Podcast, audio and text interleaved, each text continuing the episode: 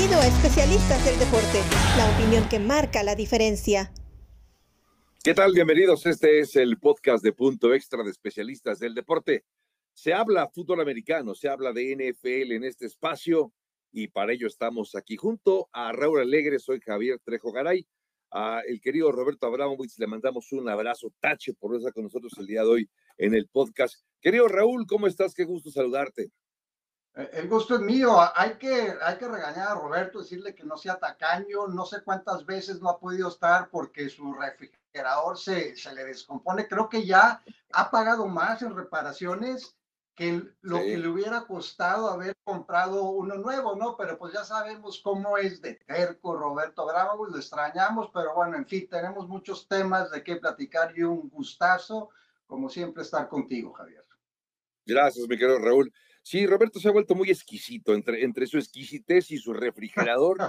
no hemos podido contar con él, pero bueno, ojalá que ya pronto lo podamos estar. Oye, Raúl, pues entremos en materia, lo que ha dejado la semana 4 y me llama la atención lo de, lo de Baltimore. Baltimore otra vez con una ventaja de 17 puntos que ha dilapidado. Así le pasó con Miami y así le pasó ahora con Buffalo en el partido del pasado domingo. Iba ganando 20 a 3 y después desapareció. Y lo más grave fue justo cuando estaban ya en, cuarta y gol, a prácticamente dos yardas de, poder anotar, se la juegan en cuarta oportunidad en lugar de haber utilizado al mejor pateador de toda la NFL como es Justin Tucker, conseguir, eh, digamos que los tres puntos y eh, salvaguardarse o resguardarse para un eventual empate con un intento de gol de campo, que no sé si les habría alcanzado. De cualquier manera es más fácil, Raúl, criticar con el periódico de lunes, ¿no?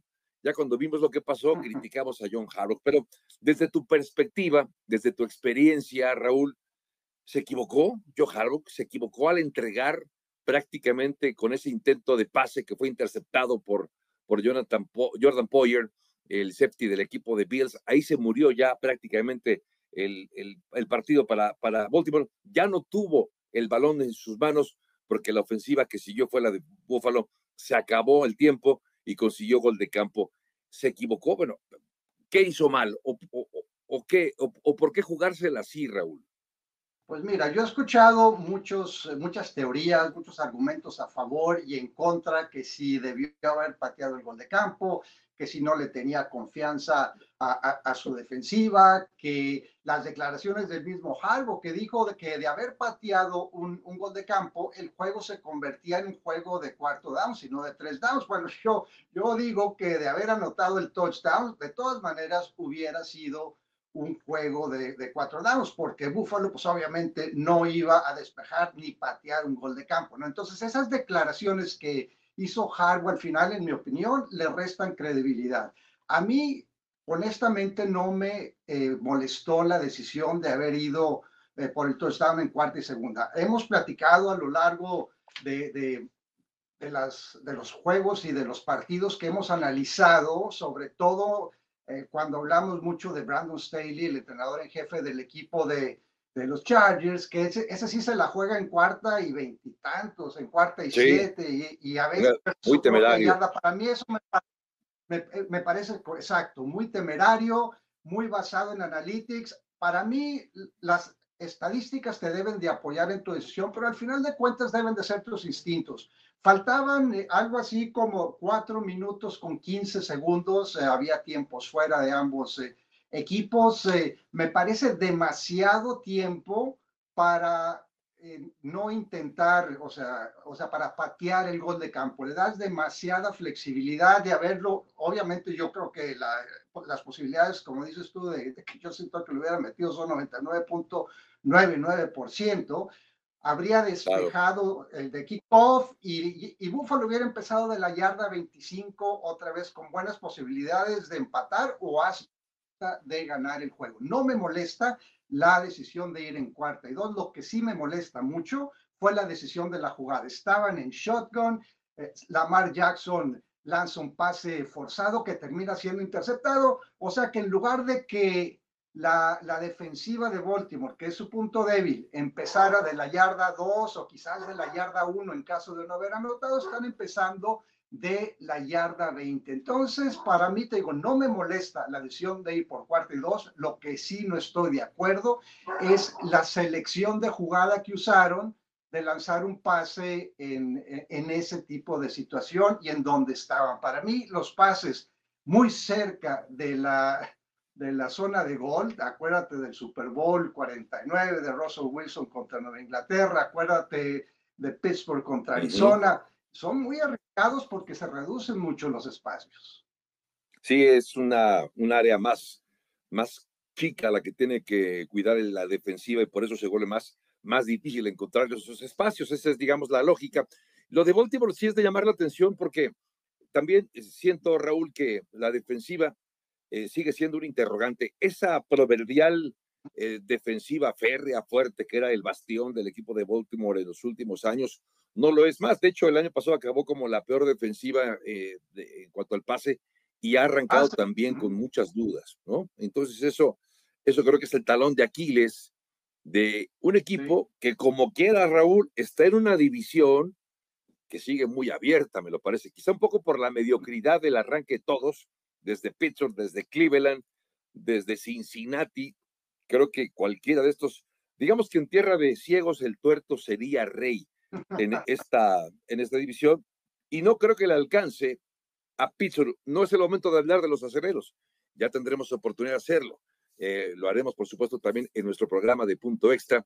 Ahí les invitamos a que nos visiten también en nuestra página especialistas del deporte y en Punto Extra hablamos de otros temas eh, a los que hablamos también en este podcast. Raúl, a propósito de otro equipo que a mí me sorprende, y no sé si a ti te sorprenda, cuando se va Russell Wilson, cuando ya sabíamos que no tenía prácticamente línea ofensiva, me refiero a la temporada pasada, no tenía línea ofensiva el equipo de, de Seattle, prácticamente no tenía ataque terrestre el equipo, una defensiva que ya había perdido varias piezas, se fue también eh, Bobby Wagner del equipo. Eh, yo dije, no, este equipo se va a caer a pedazos.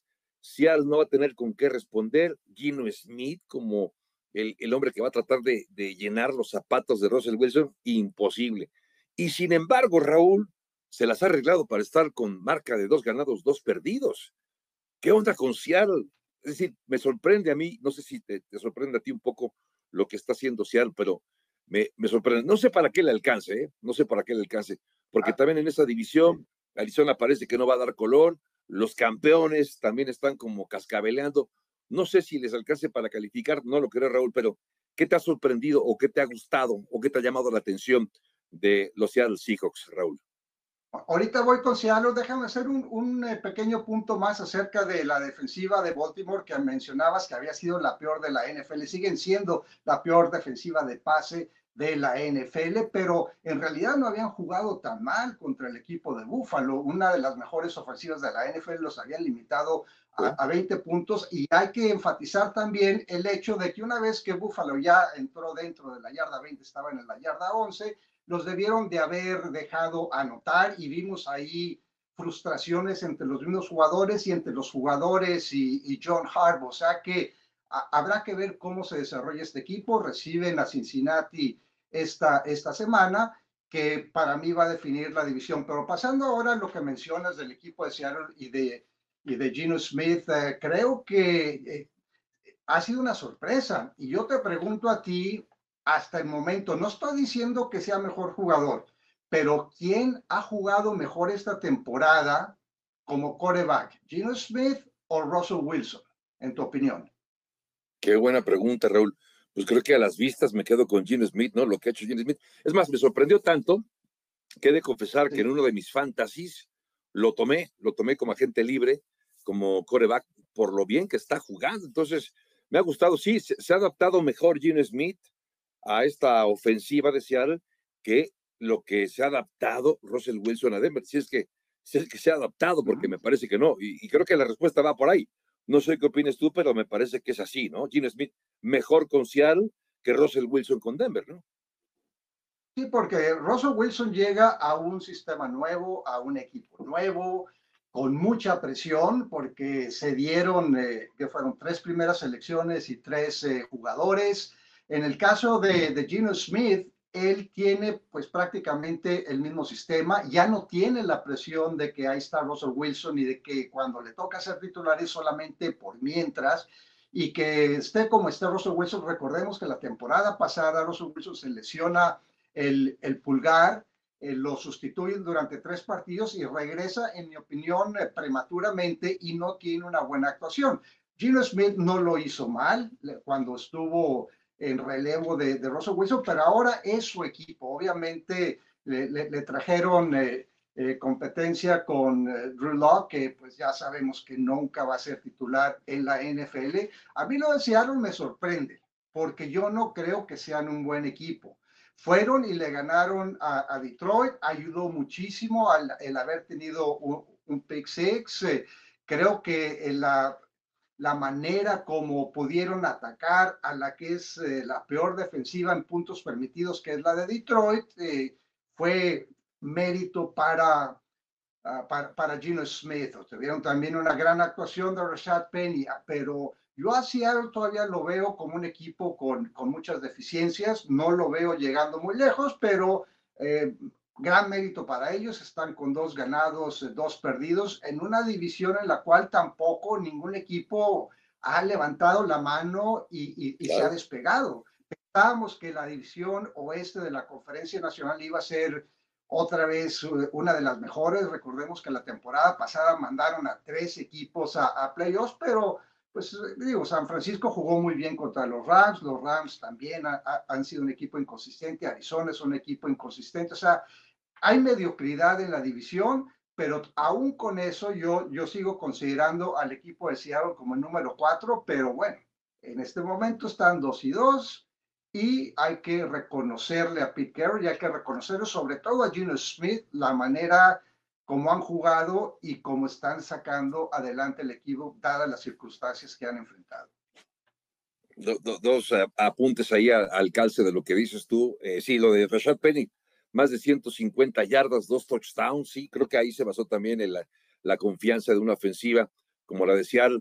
Y lo de, lo de Detroit también es de llamar la atención, el equipo que más puntos anota y el equipo que más puntos recibe. Están en lados opuestos totalmente. 35 puntos de promedio por partido anota el equipo de Detroit. Y otro apunte también, Raúl, de las divisiones, ahora que hablas de esta división esta de la Nacional, sí, como que va a la baja, ¿no? Eh, yo hoy no sé por quién apostar, me quedaré, creo que hoy por lo visto me quedaré con San Francisco, con todo y Jimmy G, y pensaba otra división mediocre, la norte de la americana, ya platicamos un poco de Baltimore, de Cleveland, Cincinnati, Pittsburgh, en fin, y de manera irónica me lo parece, la división que tiene más victorias, si sumamos todas las victorias por división, por equipo, pues resulta que la este de la Nacional tiene 11 triunfos, tiene a un equipo invicto y tiene a dos equipos con marca de 3-1. Pero bueno, ya lo platicaremos un poco más adelante en otros espacios, porque la temporada sigue siendo muy joven. Ahora bien, Raúl, de estos equipos que nos han llamado la atención a mí, Tennessee. Tennessee arranca perdiendo con, con el equipo de gigantes, le ganó la partida a Shaquem Barkley a Henry, fue mucho mejor corredor, sano, que eso es muy importante para el equipo de, de los gigantes contaras con con Barkley, y digamos que ahí exhibió a la defensiva de Tennessee, que arrancó 0-2, y resulta que después está 2-2. O sea, ya se, ya mejoró. Este equipo está para qué, Raúl? Porque además parecería que Indianápolis, que yo confiado mucho en Indianápolis con la llegada de Matt Ryan, pues parece que todavía no alcanza, a pesar de que le ganó a Kansas City en la semana 3, creo que va a ser un equipo también de altibajos. Jacksonville me ha sorprendido un poco, pero ¿para qué está entonces Tennessee, que ya fue campeón de la, de la división durante, no recuerdo si dos o tres eh, temporadas consecutivas? ¿Para qué está Tennessee? ¿Se la creemos? Dos consecutivas, pues ahí está. ¿Se la creemos o qué? ¿O para qué está Tennessee, Raúl? Mira, Mike Rabel es eh, muy buen entrenador. Él le saca agua a las piedras, como se dice. La temporada pasada, recuerda que tuvieron 91 jugadores que estuvieron fuera de acción en un momento u otro y supo sacar al equipo. Terminaron sembrados número uno en la conferencia americana, pero yo todavía, al igual que Seattle, mérito para Rabel, mérito para el equipo de Tennessee haber buscado la manera de ganar. Sobrevivieron al final contra el equipo de, de los Raiders, eh, tuvieron eh, una, o sea, situación en la cual con una conversión de dos puntos se habrían ido a, a tiempo extra contra Indianapolis, pues forzaron errores, forzaron eh, eh, eh, balones sueltos. Matt Ryan ha sido una máquina de balones sueltos esta, esta temporada. lleva él solo, o sea, el equipo lleva nueve y él solo es responsable de, de ocho. Tres fumbles, lleva nueve fumbles y cinco intercepciones. Para mí ha sido una gran decepción y pues Tennessee está aprovechando que quizás juega en la división más débil de toda la NFL. No sé qué tú pienses al, al, respecto sobre la AFC Sur, pero mencionabas a Jacksonville, un equipo que ha sorprendido gratamente. Quizás sea el que está jugando mejor dentro de la división, aunque también tuvieron eh, problemas de, entregas de valores 5 contra un muy buen equipo de, de Filadelfia, pero no sé, yo, yo no veo a Tennessee llegando muy lejos. Mucho respeto para Mike Brable, como te digo, él sabe ah, ganar partidos, como él dijo después de haber perdido contra Buffalo por paliza. Tenemos que buscar la manera de ganar partidos y han encontrado maneras de, de forma diferente, principalmente con una defensiva que es sólida, que no es la misma defensiva después de haber sufrido la baja de Harold Landry, pero que tiene jugadores como eh, Jeffrey Simmons, eh, tiene eh, jugadores también como Bob Dupree, o sea, tiene buenos elementos a la defensiva, pero ofensivamente yo sigo viendo a un equipo muy, muy raquítico de parte de, del equipo de Tennessee. Fíjate que ahora que te escuchaba, Raúl, y no quisiera poner el acento en el lado negativo, pero pues si, hablando de estas divisiones que han quedado de ver, bueno, yo me aludí a la oeste de la nacional, lo de la norte de la americana, sur de la americana también. O sea, creo que hay por lo menos tres divisiones y habría que repasar una por una. No es el momento de hacerlo, me queda claro, pero de que están, me parece, decepcionando que no están cumpliendo con lo que algunos, algunos al menos esperábamos.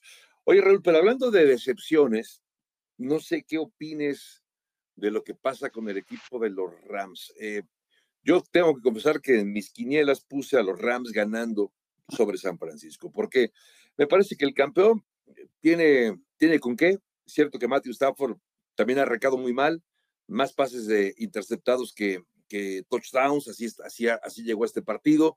Eh, un ataque terrestre muy limitado. Aaron Donald no fue suficiente para parar a Jimmy G. lo, mejor que hizo en el partido eh, fue, fue, Warner el, que acaba haciendo la tacleada sobre, sobre el aficionado que se metió. Me parece que fue lo mejor que hizo. Es decir, no sé, los Rams son candidatos, Raúl, a ser la decepción de la temporada. Yo sé que estamos apenas en la semana 4, pero el campeón no me lo imaginé estar con, con tantos altibajos. ¿Son candidatos a esa decepción de la temporada, Raúl? Pues mira, yo al principio del año, como recordarás en este programa, en sesiones con aficionados, con Fernando Borroso, escogí a, los equipos que iban a, a, pasar a playoffs, a ganar las divisiones, y me gustaba mucho el equipo de San Francisco, excepto Trey Lance. Yo no sabía qué iba a pasar con Trey Lance, se había visto mal en eh, pretemporada y por eh, eliminación, por default, como dicen, eh, vi, o sea, opuse al equipo de, de, los Rams ganando la división, pero lo califiqué de manera que no me gustaba, uno, la línea ofensiva. Perdieron a, dos jugadores importantes, a, a, Whitworth, que se retiró a Corbett, que se fue a, a Carolina, los suplentes pues iban a tratar de demostrar, eh, eh, Notebook, el tackle izquierdo ha quedado de ver bastante, Havenstein eh, ha sido sólido, como ha sido sólido a lo largo de, su carrera con el equipo de los Rams, pero los tres linieros interiores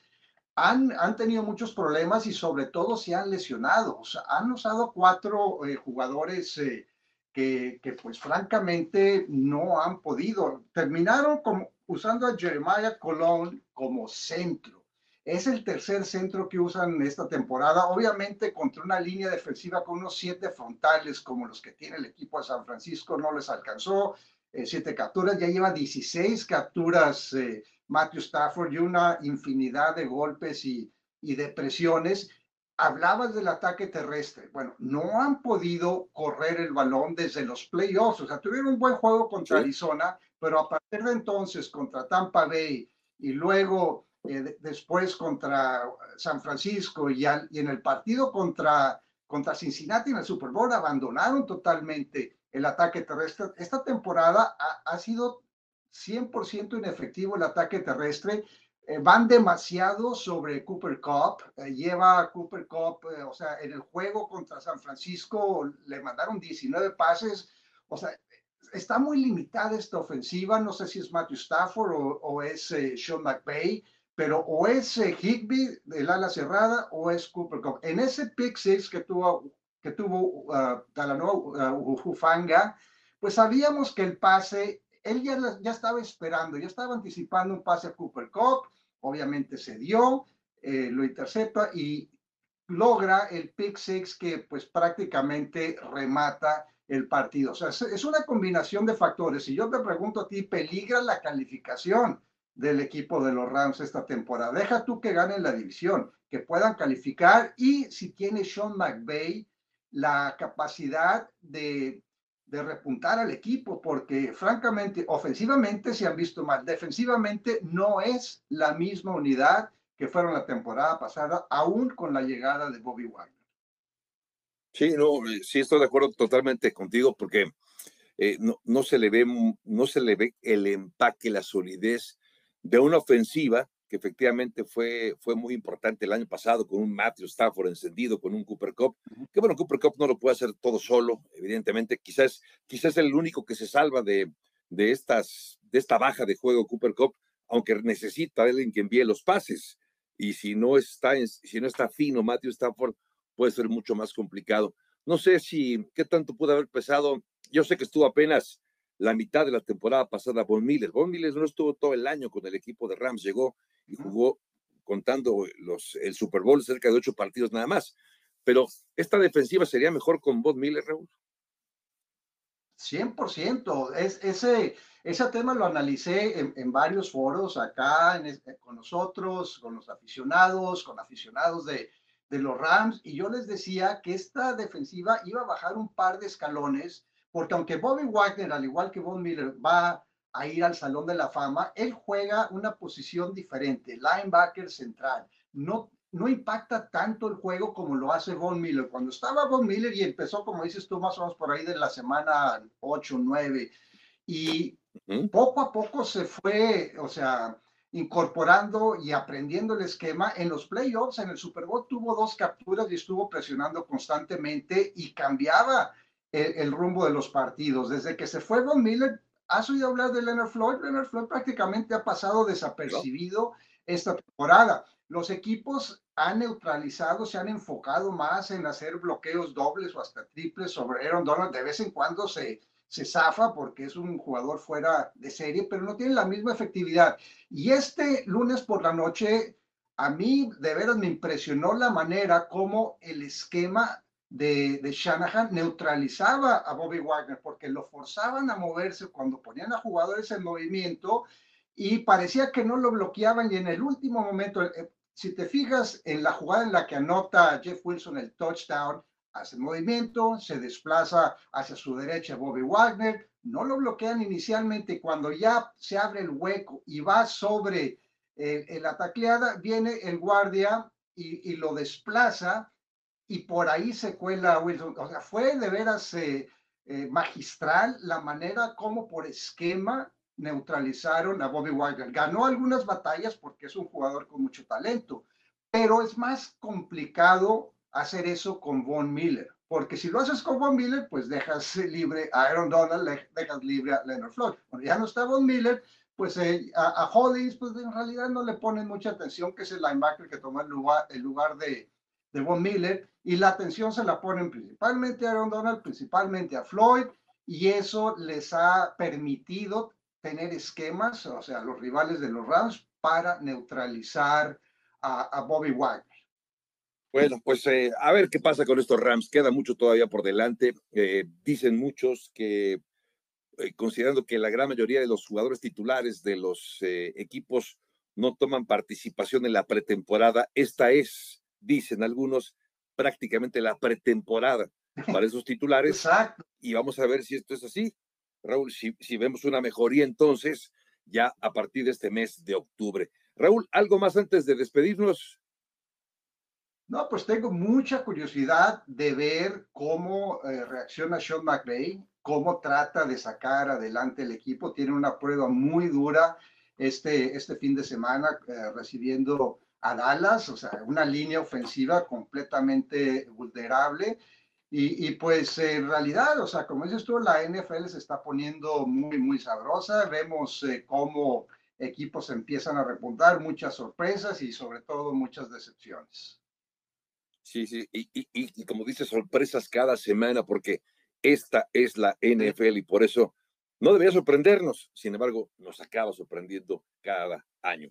Pues llegamos al final de este podcast de Punto Extra de especialistas del deporte. La invitación para que nos visiten en nuestra página, busquen especialistas del deporte y ahí nos van a encontrar. No solamente hablamos de NFL en Punto Extra, sino también hablamos de Fórmula 1, hablamos del fútbol mexicano, hablamos del fútbol de la MLS, fútbol internacional, en fin, los mejores deportes, los más populares, los tenemos para compartir, discutir y analizar con ustedes en especialistas del deporte. La producción de Oscar Pérez, el mago de Oz.